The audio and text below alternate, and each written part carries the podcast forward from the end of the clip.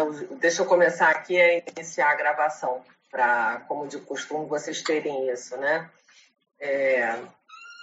Então, o que eu trouxe para a lei para vocês estudarem depois, já que vocês já identificaram né, o modelo, o layout, onde vocês vão é, entregar o trabalho final, e que mal educada, né? Nem aparecia aqui na, na gravação dando bom dia para vocês.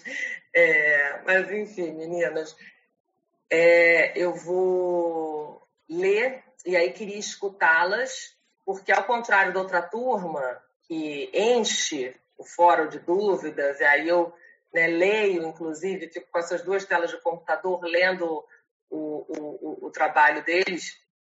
E as dúvidas, essas aqui eu não achei, pode ser atrapalhação minha, mas eu, eu não vi eu não vi conteúdo postado por vocês. Mas vou dar uma segunda visada aqui, porque pode ser que vocês tenham posto e eu não tenha visto. É, no material de estudo, está no material, está tá no fórum. Lá no fórum, é, nomeado como material de estudo, Dayana.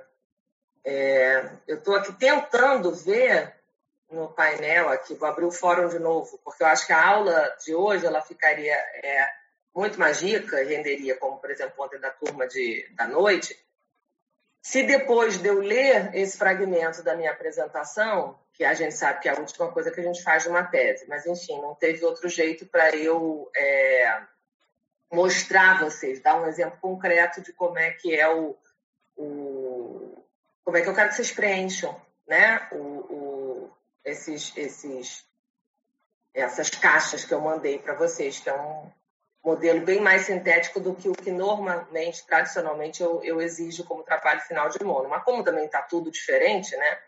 também nunca dei esse curso nessa modalidade à distância, então eu estou, obviamente, exigindo de vocês muito menos, porque a gente ainda está nessa adaptação da transmissão de conteúdo, da didática e tal.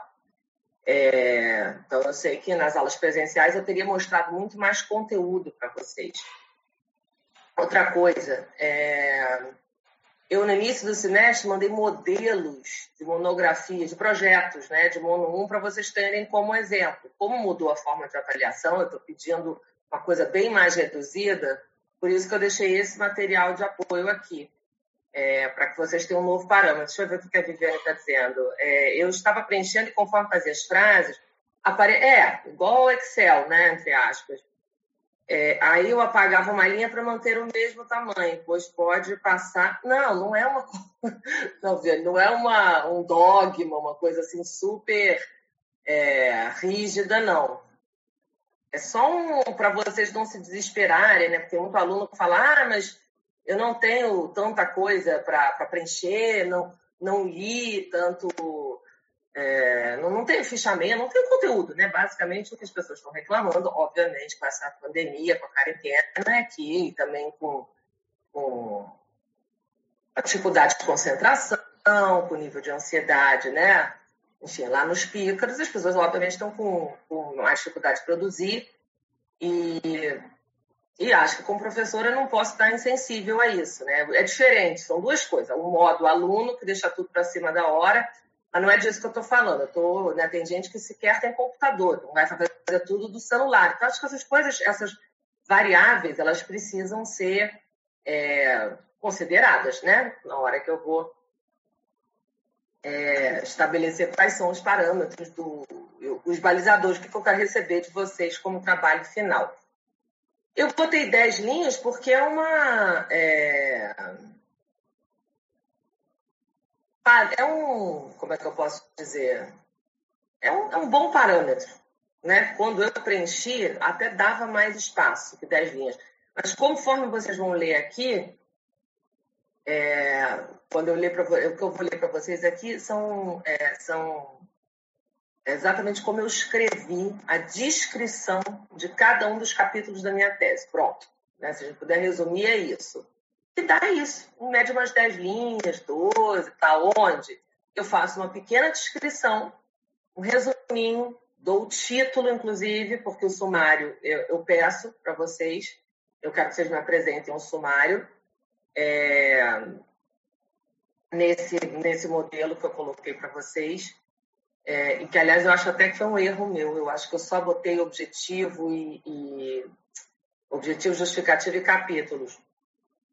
Mas, enfim, vou até refrasear aqui. Eu quero que vocês nomeiem. Não precisa colocar o, o, o sumário, não, que aí, vai, não, aí vocês vão ter que criar uma outra caixa de aula. Coloquem a nomeação, o título, ainda que provisório, mas já vai servir de espinha dorsal, é, de leme para vocês pensarem mono 2. Então, é, depois vocês abram, eu deixei esse material, aí vocês vão ver que a cada parágrafo eu inicio com é, isso, exatamente, né, com o título de cada capítulo. E ali, obviamente, eu não estou pedindo para vocês é, as referências bibliográficas, tanto que eu suprimi o módulo, né? É, exatamente, né? O título de cada capítulo. O módulo referência, eu, perdão, eu suprimia o módulo de referenciação. Eu iniciei até, isso aqui é curioso, nas aulas presenciais, né, dando as normas da ABNT, e aí eu resolvi mudar. A gente termina esse semestre com um módulo de metodologia, que eu acho que é mais importante para vocês estruturarem o trabalho de vocês. E as referenciações, que o que eu estou pedindo ali é autor e data, né? É, vocês vão olhar no material que eu mandei, que é uma coisa muito simples. Porque não, nesse modelo que eu estou pedindo, não cabe citação, né? Enfim, não, não, não tem porquê, não estou pedindo um conteúdo extenso. Então, tive que repensar né, os módulos desse curso, inclusive. Deixa eu ver aqui o que Letícia. As atualizações da Mono para correção enviamos para o fórum ou e-mail? Não, é avaliação individual. Hum. Perdão, Letícia, as atualizações para o fórum, o trabalho final, desculpa. O trabalho final é que é a avaliação individual. O final do dia 15, né? Que eu estou pedindo para o dia 15, para eu ter aí duas semanas que vai juntar com as bancas. Ah, sim, porque tem essa, essa nova diretriz né, da, da, da direção. As bancas de Mono 2 tinham sido suprimidas, bancas online, né? E agora é, a gente recebeu uma determinação, enfim, das instâncias superiores, aí, hierárquicas lá de cima, que vai ter que ter. Então, elas também vão juntar com aquele finalzinho de período de lançamento dia 2. Quer dizer, essa é uma graça. Por isso que eu antecipei o trabalho de vocês. Era para entregar no dia 22, eu peço dia, dia 15 mas, em contrapartida, eu pedi um trabalho bem mais simples. Né? Antes de. Na outra turma houve um alvoroço, e aí o que eu ponderei com eles e estou ponderando com vocês também. Estou pedindo que vocês preencham caixas de diálogo, né? Quer dizer, estou chamando de caixa de diálogo, que é aquele modelo de rede social. Quer dizer, esse layout muito mais é, simples do que o trabalho de oito laudas final que eu pedi, com os sete itens que compõem um projeto científico, né? mais apresentação, citação, não estou pedindo nada disso. Então, realmente simplificou bastante. Deixa eu, enfim, abrir aqui, correr para. Agora eu quero saber o seguinte: vocês, porque a outra turma estava cheia de dúvida, vocês postaram as dúvidas de vocês é, aqui no fórum, porque aí senão eu posso ler alguma das dúvidas e é interessante para fazer já articulação do que eu li do meu trabalho com as dúvidas de vocês. Mas o que eu achei aqui são só coisas antigas. Deixa eu ver, que todas eu respondi. É... É, aí eu gostaria que vocês se pronunciassem aqui no chat porque, vamos ver, Thaís, Thaís até colocou alguma, deixa eu ver, eu vou usar aqui, vamos ver, Dayana, vou até pegar o seu aqui depois, tá? Eu estou vendo, quem mandou anexo, eu vou abrir. Então, vamos lá. Deixa eu ler para vocês, para vocês verem se faz sentido, e aí depois eu pego o trabalho de vocês. Tá? Então, é, é primeira pergunta, né? a primeira explicação em cima de uma pergunta que é bastante recorrente quando a gente entra no, no módulo de metodologia. Ué, Joana, mas você vai ler ou você vai tratar dos capítulos no módulo de metodologia antes de dar as metodologias várias de pesquisa que são é, normalmente utilizadas, né, tradicionalmente utilizadas no campo da psicologia? Sim, por quê? Eu começo falando da revisão da literatura antes de abordar os modos, né, as diversas é, formas e, e, e, metodológicas possíveis da gente encaminhar um, um, trabalho, sobretudo um trabalho, uma pesquisa na área de psicologia. Porque não há como, e isso é um erro que as pessoas incorrem com bastante frequência, é, a gente definir os capítulos, aí a questão do sumário também, ou seja, a gente definiu o nosso eixo teórico portanto, as subtemáticas, né? temos o tema geral da monografia e os subtemas, que são os assuntos que serão tratados nos capítulos. Lembrem que no módulo do pensamento crítico, eu trato com vocês, né? Depois de criar aquela taxonomia lá, aquela classificação do que é impacto, relevância, eu, eu entro com vocês na descrição do que é o capítulo. E agora, na metodologia, eu amarro, retomando o capítulo, mas com a ênfase no eixo teórico a ser definido. Ou seja, o que muitas pessoas não sabem, e isso, sobretudo, no caso de revisões da literatura, revisão da literatura, né? trabalho é, bibliográfico, ele é um, modo, ele é uma modalidade metodológica. Né? O sujeito que não quer trabalhar campo, ele vai fazer o quê? Numa monografia, numa dissertação. Ele vai fazer uma varredura, ele vai fazer uma panorâmica da literatura acerca da temática de pesquisa dele. É, e é na metodologia, isso que a maioria das pessoas não sabe, é que a gente define o eixo, explicita para o leitor o eixo teórico do trabalho. A gente diz isso exatamente que eu quero ler para vocês, é, que vai definir, né? Vai definir a espinha dorsal do nosso trabalho. Então, vou dar um exemplo aqui, né? Aleatório. Eu, vocês estão carecas de saber que trabalho é, corpo, consumo, né? Enfim, práticas corporais. Vocês vão ver quando eu ler aqui o fragmento da minha tese, né? Eu trabalho na minha tese com três campos campo das academias de ginástica, né? Então, meus sujeitos eram as malhadoras contumazes, as marombeiras. Trabalho com mulheres que são feitas cirurgia plástica. E vocês vão ver que, normalmente, essas mulheres, elas, elas pertencem a mais de um grupo. Então, mulheres que faziam cirurgia plástica. Então, eu fui setor de cirurgia plástica e clínicas particulares, né, é, de cirurgia plástica no Rio de Janeiro. E um terceiro grupo de mulheres que eu trabalho, mulheres que estão feitas cirurgia bariátrica é, e eu trabalho, então, o corpo dentro de que perspectiva?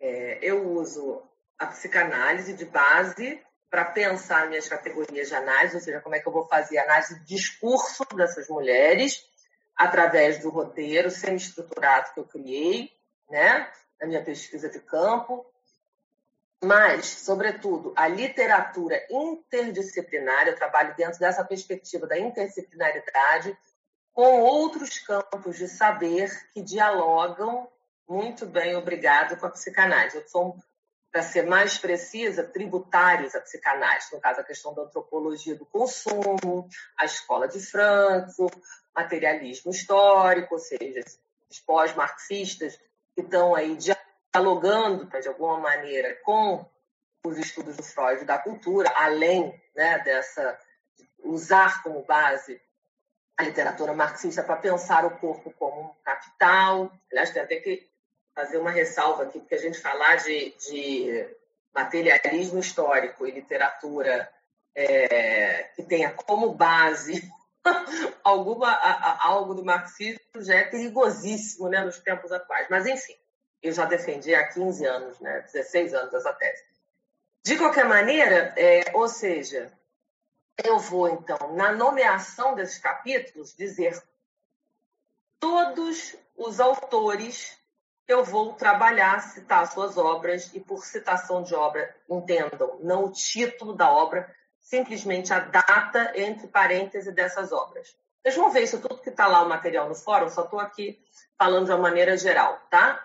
Então, a perspectiva que eu trabalho é basicamente é, autores da história, autores sociólogos, antropólogos e psicanalistas, que vão tentar pensar a cultura, tentar pensar é, o culto ao corpo é, e todo o mal-estar que advém dele é, a partir dessa, desse solo, né, dessa base teórica, que, obviamente, são autores, que é outra coisa que a gente tem que ter a preocupação, né, que, se, que não se contradigam, autores que sejam complementares.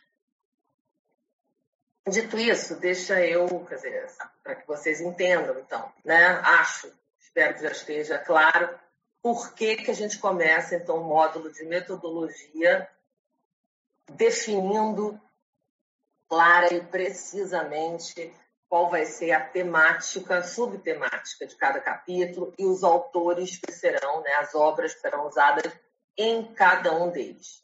Então, para quem não sabia, isso requer um exímio trabalho do orientador.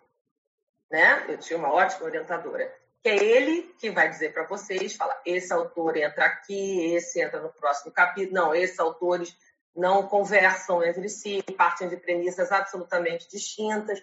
Isso já é um trabalho de orientação metodológica. E ao contrário do que as pessoas também imaginam, sabe?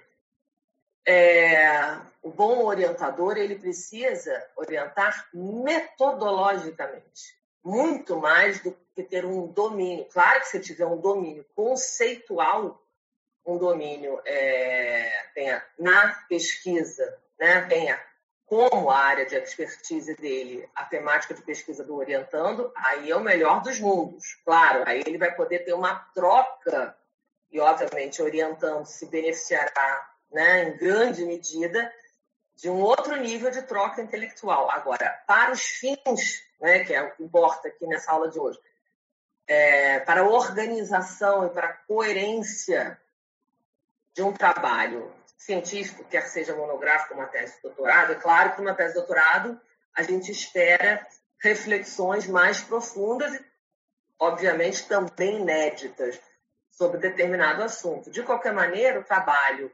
fundamental de um orientador ele é metodológico.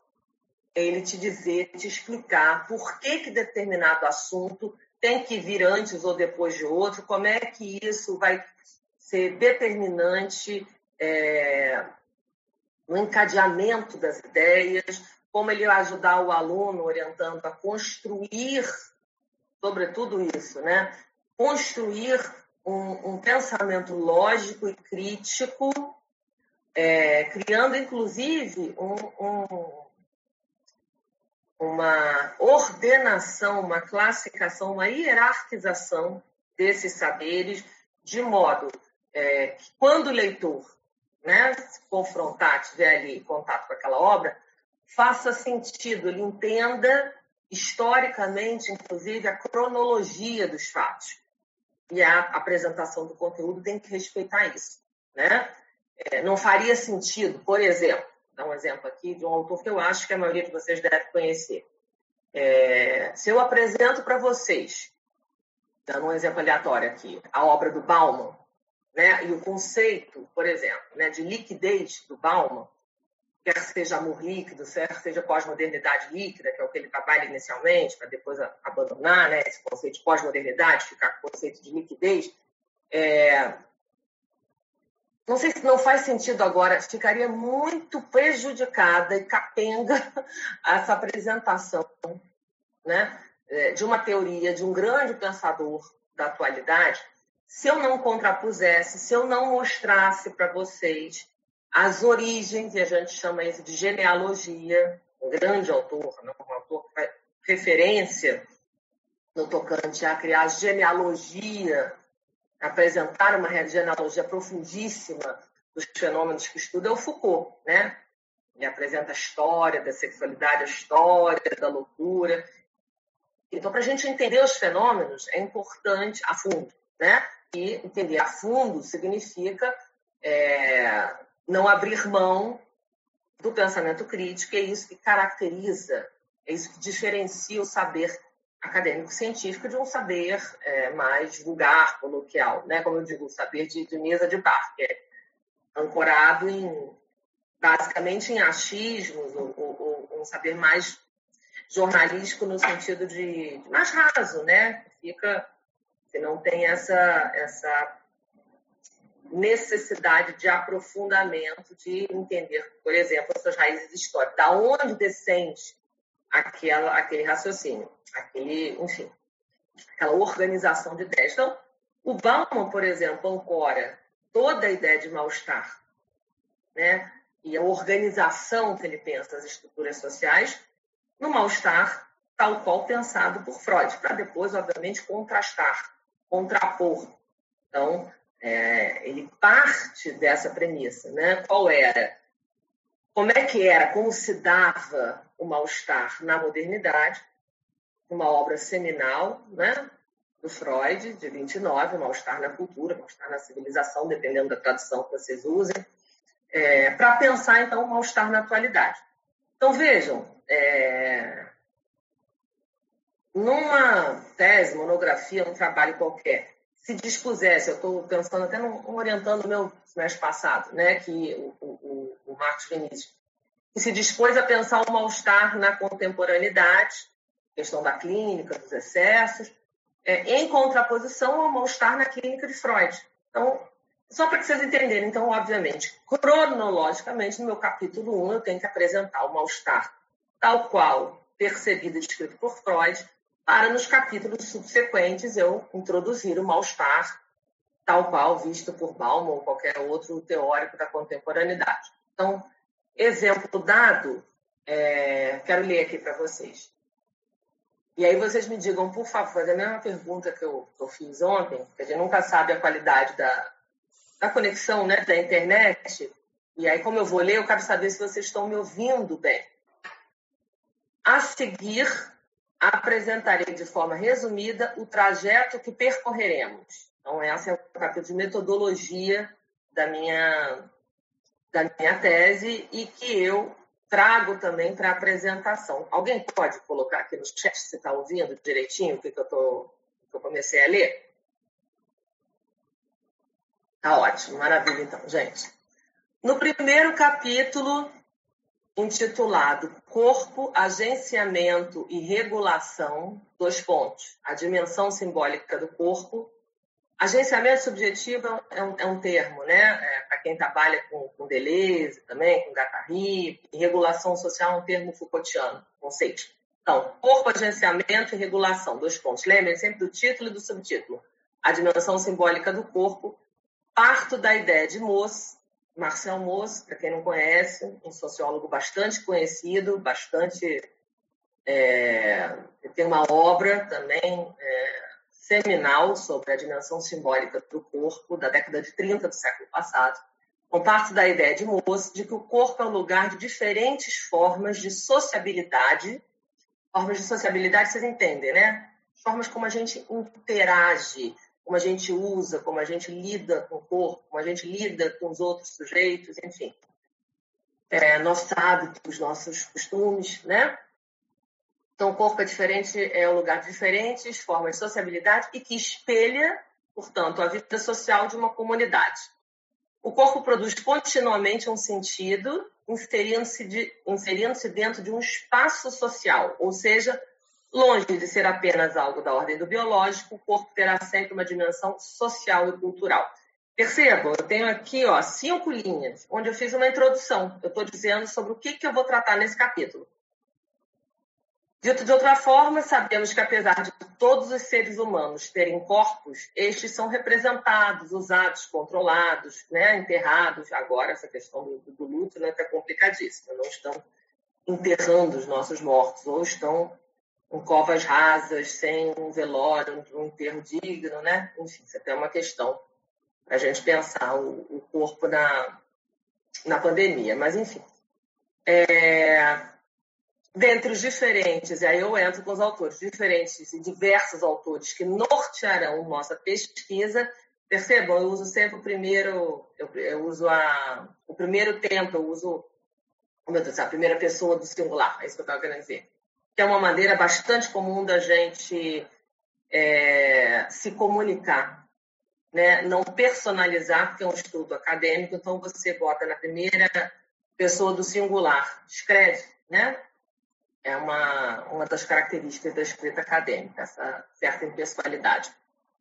Então, e aí eu uso, né? Dentro dos autores que nortearão esse estudo, essa pesquisa, neste capítulo usaremos, ressaltaremos Foucault, Le Breton, Merleau-Ponty, Perrault, Remory, e aí eu coloco, depois do nome de cada autor, como vocês verão no material, é, a data, tá? A data, que é a data da obra, entre parênteses, só isso. Segundo capítulo, ou seja, de novo, Mulher e Beleza de Cinderela Moratorta. No nosso segundo capítulo, é, nosso segundo capítulo abordará, e aí eu já estou usando a terceira do singular, para também não ficar cansativo. É, abordará a histórica associação entre feminilidade e beleza, e como a última, ou seja, beleza, é, de um desígnio da natureza, ou seja, de, um, de uma atribuição divina, né, gente? Transformou-se em um dever moral. O corpo, a gente sabe, na contemporaneidade virou um projeto moral. É, inicio com uma breve contextualização da sociedade de consumo, olha aí, eu já dizendo, descrevendo o capítulo, e do significado do olhar na contemporaneidade, fato de vivermos né, é, numa sociedade de espetáculo. É, eu parto da premissa, né, parto muito do conceito de indústria cultural, estou usando a escola de Frankfurt, então aqui eu cito ainda que brevemente, quais são os conceitos que eu estou trabalhando. Sociedade de consumo, né? É... E, peraí que agora eu me perdi. E a dimensão do olhar, né? Essa uma sociedade magética.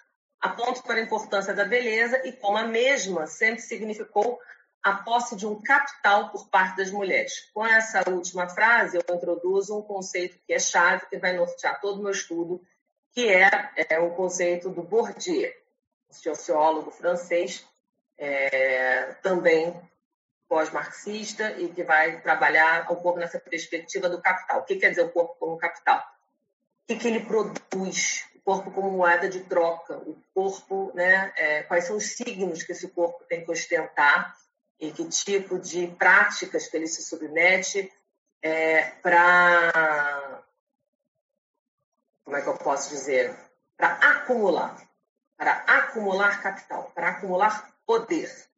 E aí eu trabalho nessa, eu pendulo ali, né? Trabalhando com Bourdieu, corpo como capital, e com Foucault, a ideia é, de um corpo sem político, a ideia de né, a microfísica do poder, que é uma obra também seminal do, do, do Foucault. E aí eu, né, é, uso aqui termina dizendo a feiura é tematizada como uma das maiores formas de exclusão social, socialmente aceitas na modernidade, sendo a gordura seu exemplo paradigmático. Para isso, trabalharei com Baudrillard, Bourdieu, Certeau, entre outros. É legal a gente citar sempre os três autores, pelo menos. É, e esse talvez seja, é, quando eu digo para vocês que o segundo capítulo ele, ele é onde efetivamente a gente apresenta é, os, os, conceitos centrais né, com os quais a gente vai trabalhar, aqui no segundo capítulo, depois eu trabalho o campo, né? Eu estou trabalhando com essas duas premissas básicas, né? A ideia do corpo, centrais para mim como um capital, e a ideia é, de oh meu Deus, da feiura, que aí sim, como era uma tese de doutorado, era minha, era o que eu estava apresentando de inédito, era a minha contribuição. Numa monografia, numa dissertação de mestrado, ninguém precisa apresentar nada de inédito, é apenas uma, é, já está lá de bom tamanho, uma boa revisão da literatura. Agora, uma tese de doutorado, não, a gente tem que ter esse compromisso, ainda mais sendo bolsista, né, ou seja, recebendo fomento ali da, da, da época que a gente tinha isso, né, as agências de fomento não, pelo menos para as humanidades, né? não, não tinham a sua verba cortada. Outros tempos, gente, quase 20 anos atrás. E aí sim, né, eu teria que justificar todo esse investimento, digamos assim, do governo. Estávamos em outro governo também, né? Era Lula. É, como é que isso ia reverter socialmente, né? E aí eu tenho que trazer um, construto teórico. E o que eu afirmo na minha tese é justamente isso. Né? Acho que o que tinha de inédito, quando eu publico isso há 16 anos atrás, era dizer, na época, que os novos párias sociais, os novos invisíveis, os, mar os marginais, eram os gordos e os velhos. Basicamente isso. Hoje é uma obviedade falar isso. há 16, 17 anos atrás, era bem inédito, posso dizer isso sem nenhuma modéstia. Ninguém estava falando isso. Finalmente, terceiro capítulo. Sofrer para ser bela, sobre as práticas corporais. Aí eu informando o leitor quais são os campos onde eu vou trabalhar. Investigarei três formas, e esse é o capítulo, como eu sempre explico para vocês, e vou ratificar aqui. Terceiro capítulo é sempre o capítulo da metodologia. Então, investigarei três formas distintas de intervenção corporal, relacionadas a motivações, as motivações de ser magra, ser bela e ser jovem. Percebam? A cirurgia bariátrica é autoexplicativa, né? Então, obviamente, ninguém vai fazer bariátrica, ainda que a gente tenha uma justificativa muito forte do é, tirar o sujeito de um quadro clínico de risco, né, em função dos fatores de comorbidade, basicamente, né, o sujeito faz, lança a mão de uma intervenção dessa ordem para perder peso. .com.br. Cirurgias plásticas para atenuar os traços, né, a passagem do tempo, suavizá-la. Para emagrecer também, né? Porque as pessoas fazem lipo, etc e tal, né? Subtraem, ou, ou, ou, acrescentam, né? Botam prótese, silicone, bota lá, tira lá, enfim. De qualquer maneira, é uma técnica de aperfeiçoamento corporal, é, que também serve como uma forma de inclusão social. E a academia de ginástica também é autoexplicativo, né? A gente só está lá é, para, de alguma maneira, se sentir. Tem uma outra inovação, mas gente não está ali só para é, aperfeiçoar, é, reformatar a nossa imagem, né? nossa aparência, mas como uma forma de pertencimento. Acho que tem duas inovações que eu trago ali é, na, e que estão presentes no, no terceiro capítulo da minha tese, a metodologia, que é a ideia de academia de ginástica não é só um espaço para aperfeiçoamento corporal, é um espaço de inclusão social. É, isso quer dizer o seguinte: as pessoas iam ali também para estabelecer. Bom, primeiro que é um elemento de bacanidade, né? Você dizer, você não se sentir excluído, dizer que você tinha as pessoas há 20 anos atrás começava toda essa cultura de ser bacana, você dizer de qual academia não existia Smart Fit, era uma coisa bem mais cara, enfim. Então, era um, era um signo de status social é, e de inclusão.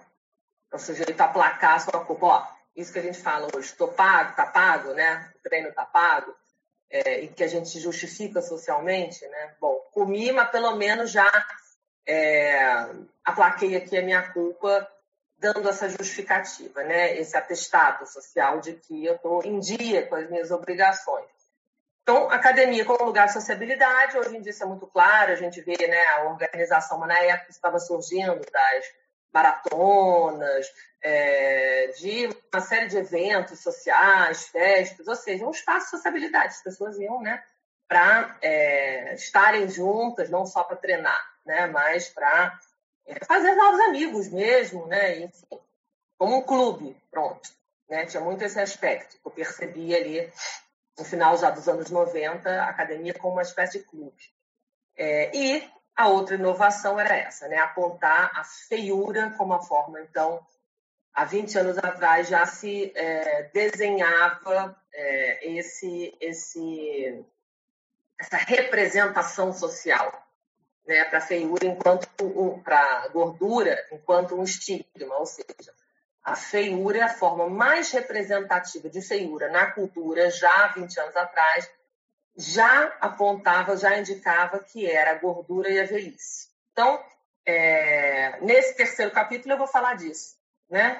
Entendemos que tais práticas representam um mecanismo de regulação social, ou seja, as pessoas começam a demonstrar, eu já percebi ali no imaginário social, preconceito para quem não fazia dieta, para quem não malhava, para quem não né, não estava atento a, a, a, atenuar né, a passagem do tempo nos primeiros sinais, né, nas primeiras evidências. Então, eu já percebia no discurso dessas mulheres a ideia de que essas práticas corporais eram práticas de asseio, como tomar banho, escovar dente, pentear cabelo, e não como práticas de intervenção cirúrgica, ou seja, elas não estavam.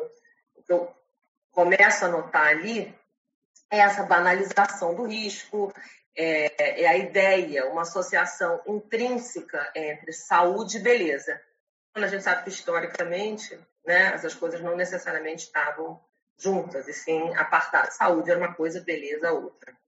É, ou os parâmetros também, é mais importante né, a gente dizer, a novidade não era a gente ter parâmetros bem marcados, né, dos chamados ditames, é, os ditames do que era do que é ser belo. Você tem isso ao longo da, da história, né? Só que eram outros. Em outros momentos, você dizer que alguém era gordo, e mesmo nas classes populares, isso era, isso era um elogio. Né? Era dizer que você era próspero, que não estava passando fome, não era miserável.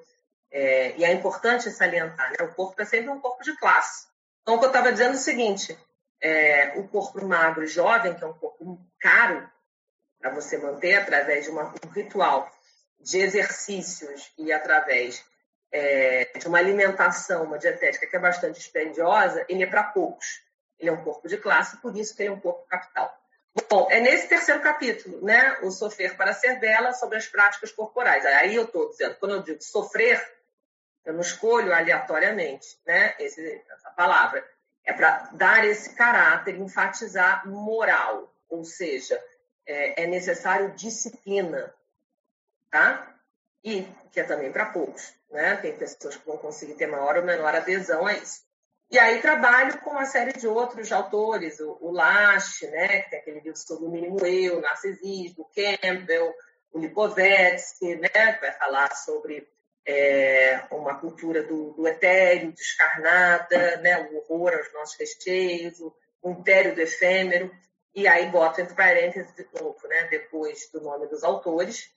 Nome de autor, gente, é sempre em letra, é sempre em caps lock cita sempre, em nome de autor, nunca, que é um erro bem comum que, que os alunos incorrem, botar o nome completo. Autor a gente só cita por sobrenome, só pelo último sobrenome, tá? É, encaixar alta com vírgula e depois, como vocês vão ter esse vídeo, depois vocês, né, se precisarem, assistam, mas fica mais fácil até olhando o documento né, que eu mandei. Então, nome do autor em maiúscula, que aliás, como a gente faz nas referências também, né? o sobrenome do autor sempre, sempre em letra maiúscula, vírgula e entre parênteses a data da obra. É isso que eu exijo. O quarto capítulo, que eu chamo de cortes e costuras, o campo revisitado, no caso de vocês aqui, não tem que monografia, dificilmente tem quatro capítulos, e sim três, tá?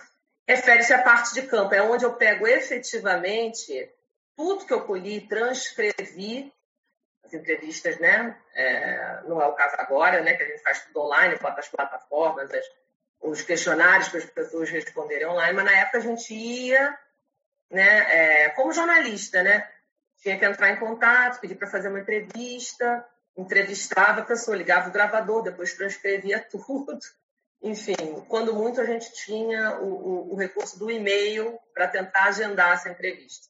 Então, cortes e costuras, o campo revisitado é, é onde eu analiso né, as vivências e as entrevistas que essas mulheres né, que me concederam né, é, gentilmente essas entrevistas, como é que foram as vivências dela. Eu parto da premissa de que o discurso que promove a exclusão e a intolerância, que sabemos que é esse o lugar da aparência, né, é, e a feiura, ele é democrático. Ele atinge todas as faixas etárias, todos os segmentos socioeconômicos da população. Dessa forma, nossas entrevistadas também variam. E olha aqui onde eu defino metodologicamente qual é o público, tá? É, que é importantíssimo na metodologia a gente definir claramente quem é o nosso, é o sujeito que a gente está investigando, para não incorrer naquele erro muito comum, que é uma heresia, né? Digamos assim, a gente heresia dentro do universo acadêmico, tá? Incorrer em generalizações né? O importante da metodologia, dela estar tá bem amarrada, é a gente sempre afirmar com segurança que os nossos achados dizem respeito a um segmento específico. E que isso é o que vai dar consistência, considerando que é, a subjetividade ela muda, tá? O mal-estar, a subjetividade, as manifestações de sofrimento psíquico, é, obedecendo uma série de variações é, e aspectos tá, sociais, no tocante a, a gênero, a extração socioeconômica, a estado civil, enfim, uma série de balizadores, de marcadores. Isso é o que vai dar consistência Então, as afirmações que a gente, né, as conclusões que a gente chegar. É, nesse capítulo, eu busco articular a malha teórica construída ao longo desse trabalho. Eu trabalhei com mulheres de 18 a 65 anos, tá? É, trabalho só com gênero na época, né? Feminino, porque entendo que o já entendia na época que o psiquismo e as formas de socialização e construção identitárias masculinas são outras, ou seja, a maneira como o homem vivencia incide sobre ele a, a exigência, né? O imperativo da beleza se atualiza de uma outra forma, então escolho então trabalhar só com mulheres, mas sobretudo porque há uma associação histórica, e vocês vejam trabalhos no segundo capítulo, entre mulher, corpo e beleza. Né? Se a gente entender que a mulher historicamente sempre foi associada a basicamente né, é, a um tripé. O seu corpo, né, como vértice principal, e na base, maternidade, tá? E ambiente doméstico, no caso, é, definindo ali o casamento. Então, mulher tinha que ser bela, capital da beleza, lhe garantiria um bom casamento. Tá? Esse era o grande capital, esse era o atrativo. A partir dessa premissa, é claro que vocês podem depois argumentar, bom, Joana, mas e as conquistas, né, os adventos todos, do feminismo, como é que operou? E aí eu argumento, né, isso é uma coisa que eu trato na tese, é, que você tem né, uma certa. Quer dizer, quando eu fiz essa tese, não existia né, todo esse movimento que a gente vê muito potente da quarta onda feminista. Né? É, de qualquer maneira, eu não desconsidero uma série de ganhos é, conquistas femininas no sentido é, de diminuir as discrepâncias da, do ingresso no universo, no universo do trabalho, pelo menos né, esse pleito, essa agenda de inclusão da mulher no universo público, no universo né, que não seja só doméstico do casamento e da maternidade, podendo inclusive né, determinar quando e se ela vai querer né, é, exercer o, o, essa maternidade quando vai querer ter filho, se vai querer ter filho. De qualquer maneira, uma coisa que eu observo é que ainda sejam inegáveis os avanços e as conquistas feministas, não eximiu a mulher, não liberou a ela de ser bela. Então, você tem essa jornada é, adicional né, da beleza da mulher ser boa profissional, boa mãe, boa esposa, né? enfim cuidar, administrar com competência, saber gerenciar o seu tempo, desempenhar essas funções domésticas e, né, ainda assim ter que ser bonita, gostosa, é, disfarçar o próprio envelhecimento, etc. E, tal. e isso tudo vivido como uma prática não de beleza, mas de higiene. E isso é o que tem de mais cruel é, nesse discurso. E aí, quando a gente lê Foucault, a gente entende, né? que as práticas, os discursos, eles são melhor incorporados, eles operam na cultura na medida que os sujeitos introjetam e eles mesmos reproduzem e patrulham o cumprimento e a adesão a determinadas práticas e hábitos e costumes. A isso a gente chama de microfísica do poder. Então, na hora que eu é, deixo né, de ter uma vivência como algo externo, uma opressão externa, Alguém está me exigindo externamente de forma cachapante. É claro que a gente tem essa, essa, a gente vai ter essa vivência se a gente tiver um pensamento crítico e estudar. Mas o sujeito médio comum não. Ele vai entender esse imperativo de uma outra forma.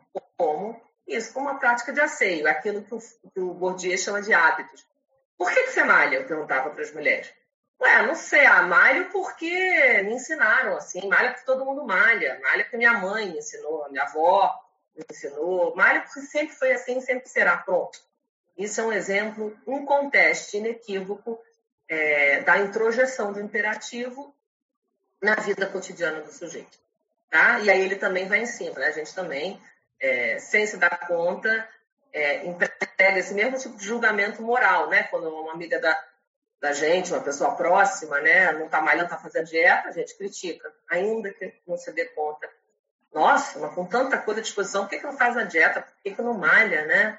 né? Por que, que não pintou a raiz do cabelo? Por que, que não fez a unha? Enfim, né? São formas de reprodução da gente é, julgar moralmente alguém, alguém feminina, né? Alguém, mulher, pela sua aparência. Bom, acho que já ficou claro, né? É, vocês têm esse texto para vocês olharem, tem sete laudas, então vocês olhem, consultem, enfim. E depois, se quiser, tirem as dúvidas. Acho que ele é um bom modelo de um bom parâmetro para vocês saberem. É, esse texto está no fórum, Alina. Ele é um bom parâmetro para vocês usarem para redigir, construir o, o trabalho final de vocês. Estou aqui abrindo, por exemplo, o trabalho da Dayana, só para ler aqui um ou dois, como eu fiz na aula de ontem. Depois de vocês terem me ouvido falar sobre o meu trabalho, de eu ter lido a parte da metodologia, como é que eu escrevi, como é que eu descrevi. É... Vamos ver aqui, Dayana. Vou usar o teu porque é o primeiro, na ordem aqui do fórum, é que primeiro apareceu. É, para o meu TCC, eu quero falar sobre o adoecimento psíquico dos agentes federais de execução penal. Então, é, pensando em termos de palavras-chave, né, no objetivo, lá na caixa, a primeira caixa do trabalho de vocês, é, Dayana, o que, que a gente pode colocar é, como objetivo geral? Investigar o adoecimento psíquico, né? E aí já dizer qual o sujeito, em agentes federais, exatamente a sua primeira fase, frase, né? De execução penal. Agora, agentes federais de execução penal, é, ah, que interessante. E eu tenho um aluno, os agentes penitenciários, eu acho que é Robson, o Robson, mas é um aluno já de um ano e meio, acho, atrás. Eu tive na banca dele. Era legal você. E ele é agente, inclusive, né? Agente penitenciário era legal você entrar em. Mas a perspectiva dele não é o TCC, não, é mais sociológica. Mas, enfim, Diana, é um, é um tema corajoso, né? Ele, no caso, ele, ele trabalhava em uma das, sei lá, tem oito bangus, dez bangus, sei lá, em uma dessas, uma dessas é, unidades prisionais, para usar o termo correto, né? A minha relação com esse tema vem da minha vivência. Bom, aí tem uma coisa sua pessoal, que não cabe aqui. Você faz esse, esse históricozinho na sua graduação. É... Isso aqui, Daiane, eu faço parte da equipe de psicologia jurídica, que tem a professora. Tá. Ela é a sua orientadora, Elizabeth Paiva? É... Não, sala supervisora? Sim? Ah, então tá. Ela é supervisora e orientadora. É a saúde do trabalhador, a saúde do, do, do, agente penitenciário deve ser, na escala hierárquica, uma das piores, né? Porque trabalhar no ambiente prisional. Estou é, nem falando só da questão da periculosidade, do risco, mas enfim. É, o nível de estresse. Então, vamos ver aqui a progressão dele. Ih, nossa, é, eu nem sabia. Agora que eu cheguei no final do teu texto uma entrevista estruturada com alguns agentes. Bom, espero que assim, a distância, né? Porque senão nesse universo. A distância eu digo pelo WhatsApp, qualquer coisa. Uma plataforma, ou uma plataforma mais. onde você tem o um registro, né? O Zoom, mais acadêmica, né? Menos informal. Nossa, é uma, uma dizimação, né? Porque aí tem, tem, toda a questão dos direitos humanos. Bom, enfim, então, adequando aqui, Dayana, já entendi sobre o que é o teu, teu trabalho o que, você tem de objetivo, o que, você tem de justificativa? A sua justificativa já está aqui, né? Bonitinha, quer dizer, a sua passagem, a sua, o seu histórico é, nesse universo, né? É, acho que você poderia acrescentar como justificativa é, para ficar uma coisa de novo mais acadêmica, toda a questão dos direitos humanos, né? Que está na pauta da, na crista da onda, quer dizer, na crista da onda todas as entidades que trabalham e que estão sendo desmontadas, né, o, o, o, fortemente ameaçadas nesse governo, com essa necropolítica, babá. É, acho que isso tem que constar na sua justificativa. Esse é o fator de impacto, a questão dos direitos humanos. Se a gente pegar, então, os últimos acontecimentos, agora eu me esqueci, tem uma, uma unidade dessas prisionais, eu não sei se é Maranhão, ou se é Ceará, Pedrinha, Conchinha, um ninho desse qualquer, teve um, uma dizimação. Enfim, foda. E, e até porque nesse universo, você deve saber bem, né? é, as, as reivindicações se dão da pior maneira e mais violenta possível, que é através, você sabe como, né, do dessas, é, como é que eu posso dizer? Eu ia falar, usar a palavra revolta, rebeliões. Pronto, estava querendo saber qual era o tema, o, o, a expressão que a imprensa usa, rebeliões. Sim, são bestas feras que estão ali aprisionadas, daí o Foucault de novo, é, na veia, né? Então, acho que tem que, na sua justificativa, além de você dizer, Dayana, é, e de novo, em 10, 15 linhas, tá? Qual é a sua vivência nesse campo, o impacto social, né?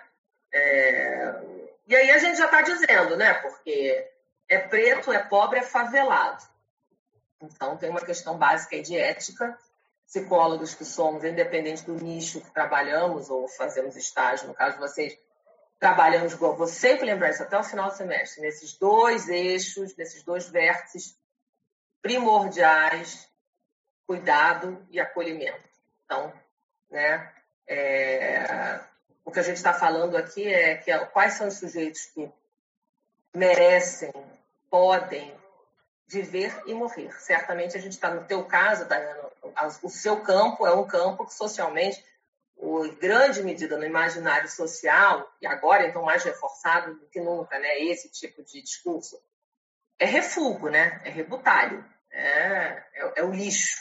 Então, acho que isso por si só já é uma é, justificativa, um impacto é, mais do que evidente no teu caso. Então, é, objetivo geral é isso, né, é você avaliar entendo o adoecimento, acho que inclusive está falando de um sintoma social ali dentro daqueles parâmetros que eu dei, né, do impacto, se, se é um fenômeno que pode ser, é, tem um impacto coletivo ou se ele é individual, no teu caso, claramente você está no âmbito da psicologia social, porque ela conversa né, com a psicologia jurídica, não dá para dissociar as duas coisas, desassociar, perdão. É, e o específico, seu objeto específico, aí acho que tem vários, né? Quer dizer, é, da qualidade da prevenção, da, quer dizer, você está ali ao escutar, ao identificar, ao nomear de que ordem esse adoecimento, a queixa dessas pessoas, desses sujeitos, é, todo um trabalho de cuidado, né? de, de acolhimento, de visibilização você dá a, esse, a essa população. Então, acho que esses seriam, os, os, ao mesmo tempo, os objetivos específicos e também é, o que enru...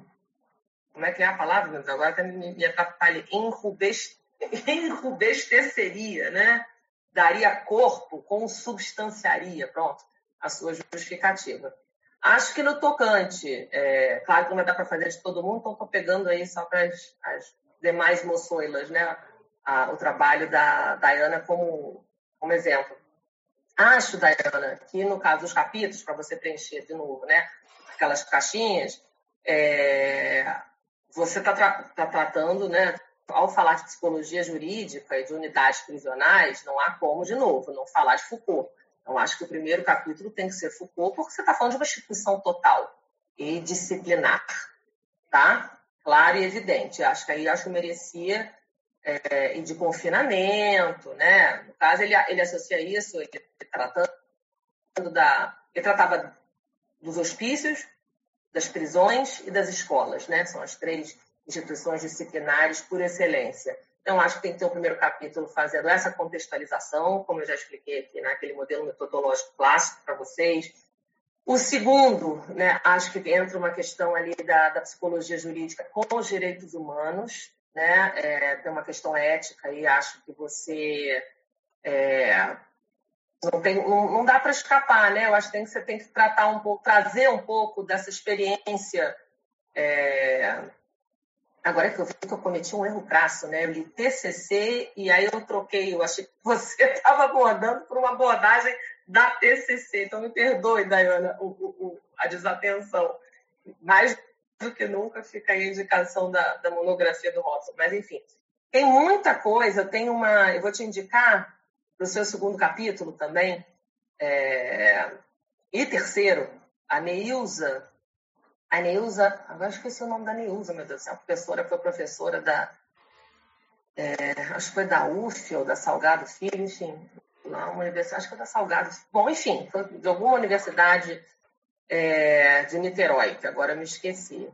Não, ela fez UF, a formação dela é na UF, fez o doutorado lá com a gente na PUC é, e deu aula, eu acho que na Salgado Filho, junto com outra professora que é uma grande referência, Marilena Zamora, também vou te indicar, é, que, tem, que é uma militante, uma referência na área de direitos humanos. Por que, que eu estou citando essas duas pessoas? Primeiro, a, a, a Neilza, ela tem, Diana, um estudo, de novo, a tese de doutorado dela, no Talavera Blues, é, ou seja, com presas, né, presidiárias, e ela entrevistou essas mulheres, fez uma, uma análise das cartas que elas mandavam, para filhos, companheiros, família, enfim, uma tese linda, e, claro, né, que ao, ao, ao atuar nesse âmbito enquanto psicóloga, também estava, é, embora o foco fosse as presidiárias, é claro que você vai encontrar comentários né, na, na, na interação ali com, com, os agentes, tá? Então, ela não trata do, do, do, da saúde psíquica deles, mas ela trata muito bem, faz uma descrição muito rica, pormenorizada, profunda desse ambiente, do sujeito confinado. Eu acho que você está tratando desse sujeito, se a gente usasse fosse usar uma como metáfora mitologia grega, né? Se você conhece, é, já ouviu, já leu alguma coisa sobre, é, não sei o quanto você conhece, né? Mas sobre sobre Hades, né? É, e o Hermes, enfim, eu acho que, que valia a pena, porque é, e sobre o Hades você vai ler quando você, você, você entra em contato ao ler sobre o mito de Perséfone, de qualquer forma, por que, que eu estou trazendo isso aqui? É, porque essa é, é um mito que vai tratar justamente dessa. Como é que eu posso dizer? Essa passagem, essa, essa de um sujeito que transita entre esses dois mundos, um submundo, que é o Hades, né? É, e o outro que é o mundo tal qual, né? O mundo, mundo aqui da superfície, o um mundo bonito, o um mundo limpo, né? Então é o que o Agamben diria, né? Esse mundo, esse submundo é o mundo da vida nua, o mundo da, da aspereza, né? o mundo dos, é, dos excluídos, né? O mundo que a gente vira as costas, um mundo feio, né? Brutal. É, então pensei, me veio, né? Esse, esse mito, assim essa epifania aqui agora de, de repente uma olhada, porque é uma é, tem todas essas essas insígnias associadas, né? No mito é escuro, é mal cheiroso, é, é, é lúgubre, né? Enfim, acho que é interessante. Não sei se, mas acho anotado está ótimo. Acho que é uma para dar um colorido, né? É, um, é uma monografia, é um tema pesado. Então acho que é, faz a gente revisitar os porões, né? É, é, um, é um tema maldito e não à toa, né? O, o, esse governo quer propõe esse revisionismo histórico, né? Estou falando porque entra tudo, né? Das formas de sociabilidade, as torturas, ao, a animalização do sujeito. E o agente penitenciário certamente é aquele que eu, eu lembro na, na monografia do, do, do Robson, eu estava na banca, era muito claro, é o cara que dá notícias, né? É o Hermes, é o mensageiro, pronto, é Exu. Eu, tá vendo que eu adoro vocês, né? Que eu, tô, eu adoro mitologia. Eu, primeira pesquisa que eu fiz na vida, ainda enquanto aluna, participei, né? Não, não coordenei, participei. Ou seja, a minha orientadora, que seria então minha orientadora de mestrado, doutorado, mas era, eu lembro até hoje, bolsa de iniciação científica é, era um outro mundo, gente. né? tem que, não, não tem como me furtar de, de, de, falar isso, onde a gente tinha muito estímulo é, financeiro para pesquisa. Bom, é, mas era, era um estudo agiográfico, que falava da vida dos santos. É, e o que isso tem a ver com o que eu estou trazendo aqui? Não se estuda a vida dos santos sem se estudar é, mitologia, porque, no caso, né, a, o cristianismo ele traz uma perspectiva é, que não é politeísta, né? muito pelo contrário. é, Deus é uno, né? onisciente, onipresente e tal, mas outras culturas, outras sociedades têm uma outra cosmologia, digamos assim. Eu trabalho na Casa das Palmeiras, ah, legal, trabalho a importância da mitologia. Ah, aí então, no caso da loucura, da, da elaboração, né, formas sublimatórias, nessas duas vertentes, né, Letícia? É, na ligação com a arte, né, da mitologia com a arte, a arte como uma, por excelência, uma, uma, uma, saída sublimatória, mas também, sobretudo, né, o uso que a gente pensar, que o uso que Freud fez em Jung depois, né, a questão dos mitos, é, dos arquétipos, para a gente entender de é, como é que eu posso dizer boas sínteses, né, usar os mitos como boas sínteses de questões existenciais, humanas e memoriais, né, desde sempre. Se assim não fosse, né, a gente até hoje não encenaria com grande sucesso de público é, essas tragédias gregas, por exemplo. Bom, então vou fechando para fechar aqui com a Dayana. Então, Dayana, né, pensei em Exu, Hermes, pensei, pensei no agente é, nesse lugar metafórico, dando, como eu brinquei com você, um, um colorido, né? É, sem perder a densidade e a casticidade, né? Porque vamos combinar que é um, é um lugar um gato é, de uma coragem, acho inclusive tem uma dimensão heróica aí, né? Porque tá ali naquela linha de frente. Eu ando pensando muito a questão do corpo heróico, não no caso da gente penitenciário, mas fiz uma associação aqui, já que é aula de metodologia, com o corpo na pandemia, que é essa, essa pesquisa que vocês estão carecas de saber que eu sempre falo, né? É a Veiga. É, e que, aliás, eu vi alunas aqui na, na live que eu participei no sábado. Não sei se dessa turma ou da outra, mas eu vi vários alunos Bom, é, o corpo da, de nós, profissionais de saúde, mas, enfim, profissionais que estão ali na linha de frente, no front de batalha, é, nos hospitais, sujeitos né, à contaminação inequívoca, né, porque é uma questão de tempo. Em algum momento eles sabem que eles vão se contaminar. Esse é um corpo heróico. O cara também, o cara é ótimo, né? o, o agente, o sujeito que está ali, é, também está sujeito a, enfim, por isso que eu pensei a questão da periculosidade, mas não só, mas da insalubridade. Pronto, que era a palavra da Ana que eu estava tentando lembrar. Eu imagino todas essas doenças decorrentes da superlotação, da falta de higiene, em menor medida, mas, é, mas o agente também está exposto, né? Está ali em contato com aquele ambiente absolutamente insalubre, né? Abafado, tem sarna, tem piolho, tem... Bom, enfim, Agora, na pandemia, então, então enfim, eu acho que tem esses eixos. Então, é, é nessa perspectiva que eu acho que o segundo capítulo tem que ser tratar é, dessa questão, eu estou chamando higiênica, dentro do, do que, que, é a realidade, né? Assim, de um, desse ambiente. Para no terceiro capítulo, Dayana, você fechar com a fala dessas pessoas, com essas entrevistas que você vai fazer à distância. Ah, é verdade, bem lembrado. Tuberculose. Tuberculose. Enfim, acho que é isso, gente. Usei o trabalho aqui da Dayana. Deixa eu ver se eu tenho. É... Eu tenho outro. Se dá para abrir um outro rapidinho aqui, deixa eu ver. Luara, Gabriela. Não, Luara que também mandou. Eu. Mandou um arquivozinho pequenininho. É... Um ano no caso CAPS 2, Clarice Lispector, é, deixa eu ver, CAPS AD. Peraí, aqui vocês estão falando da, da experiência de você. Loucura e subjetividade. A reforma psiquiátrica, imagino que o Luara tenha participado ativamente, né? Assisti todas as palestras aí da, do evento que a Aline Drummond organiza, né? Tradicionalmente. É, acho que assim conseguiria aproveitar tudo, tá? Desafio. Ah, bom, aí desafio também. Outro, outro assunto na crista da onda. Todo mundo aqui trabalhando com Foucault, né, meu povo? É... Então, é Luara, né? Espero ter falado o seu nome certo. É... Tá aí, Luara? Não, acho que Luara não, não está. Então, enfim, aí também não é produtivo trazer o, o, trabalho dela, mas enfim, eu já ia aqui dizer que ela teria panos. É, é uma discussão que dá pano para manga, né?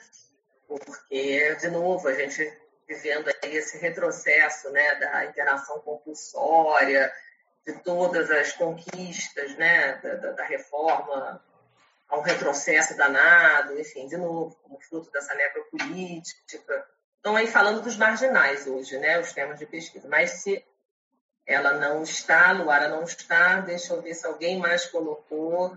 Thaís, vamos ver se Thaís está aqui, também não está. Então, ó, tá, tá ruim aqui. Ainda bem que eu escolhi a Dayana, né? Porque acho que eu estou achando aqui que colocaram dúvidas que eu poderia sanar, não estão. A Lina, ah, mas a Lina tá. Não tá? Eu tô. A Lina tá. Então deixa eu abrir o seu, Alina, já que você tá e colocou aqui um PDF na sua mono para eu fazer, né? Ser justa. Ontem eu comentei dois ou três, aqui eu também comento dois ou três. Coisa de menino, coisa de menino, uma análise da socialização de gênero na infância como ela nos acompanha, que legal. Adoro, adoro temas, acho bem atuais, né, que tratam essa questão da interseccionalidade, a Lina. É, e já está super organizadinho, né? A Lina já tá, não vai ter, não vai ter dificuldade, grandes dificuldades, não, já está tudo, olha aqui, investigar como os processos de socialização na infância influenciam a forma como os sujeitos pensam e agem na vida adulta. É, só não gosto de pensam e agem. Eu, eu poria como é que eles usam é, como eles percebem o próprio corpo, né? Eu, e acho que dentro da psicologia a questão da eu usaria a imagem corporal. A gente sabe que a identidade, toda a construção identitária é, do sujeito da psicologia, psicologia a gente sabe que se dá através da apreensão da identidade, da imagem corporal, a Lina. Então, daria isso. Tá? Adoro quando vocês falam faz sentido, é ótimo. Gente, se não fizer sentido o que eu disser, por que, que eu estaria aqui? eu posso até não entender. E aí vocês precisam. Aliás, na turma de ontem eu, eu, eu trouxe muito, né? Às vezes o português estava truncado e eu falava: olha, não estou entendendo. Me explica aqui no chat, não estou entendendo qual é o teu objetivo, o objetivo da tua pesquisa. Mas, no seu caso, que está super é, bem enunciado, muito claro, é, eu imagino que uma professora de metodologia ali na consiga traduzir. Se assim não fosse, eu acho que era melhor eu, eu, eu me vender corpo na praia fechar a lojinha. Mas, enfim, brincadeira à parte, acho que o trabalho do professor é esse, né? Essa é a grande habilidade. Aliás, a mais sofisticada e a mais difícil, por isso que esse curso é tão difícil, né? É, a síntese é uma habilidade cognitiva e intelectual das mais difíceis, que ela pressupõe um traquejo, um domínio da linguagem, do pensamento crítico, que vocês não têm, vocês estão acostumados, na sua grande maioria, a fazer prova. Fazer prova é, é assimilar, decorar, enfim, um conteúdo e responder dentro do recorte que o professor pediu. Ele que formula as perguntas. Aqui vocês que têm que formular, vocês é que devem formular as perguntas. Então, realmente é, é uma habilidade intelectual que vocês não têm. Mas sigamos aqui para a gente fechar a aula de hoje é, específicos. Quais são os seus objetivos específicos, Alina? Analisar as diferenças entre os processos de socialização em meninas e meninos, certamente. Aí, quando eu falo na minha. É, que tem a ver com o corpo, né, Alina? Quando eu digo que eu faço uma opção deliberada em estudar mulheres, uma, uma, uma escolha metodológica né, na, na minha tese, é porque eu sei que a construção, eu estou ciente que a construção identitária feminina e masculina, e aí para dar uma, um caráter bem contemporâneo a essa discussão, independente do sexo biológico, a gente está falando de gênero, quem se percebe enquanto mulher e quem se percebe enquanto homem. Então, claro que toda a categoria trans entra aí, né? A gente não está ancorando gênero, pelo amor de Deus, em sexo biológico, na anatomia, né?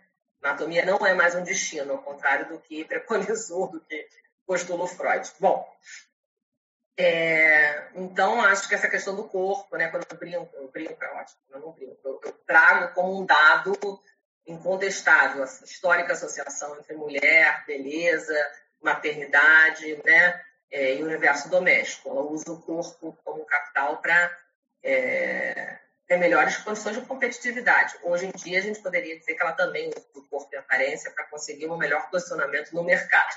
Mas então, Aline, só para te dizer o seguinte, né?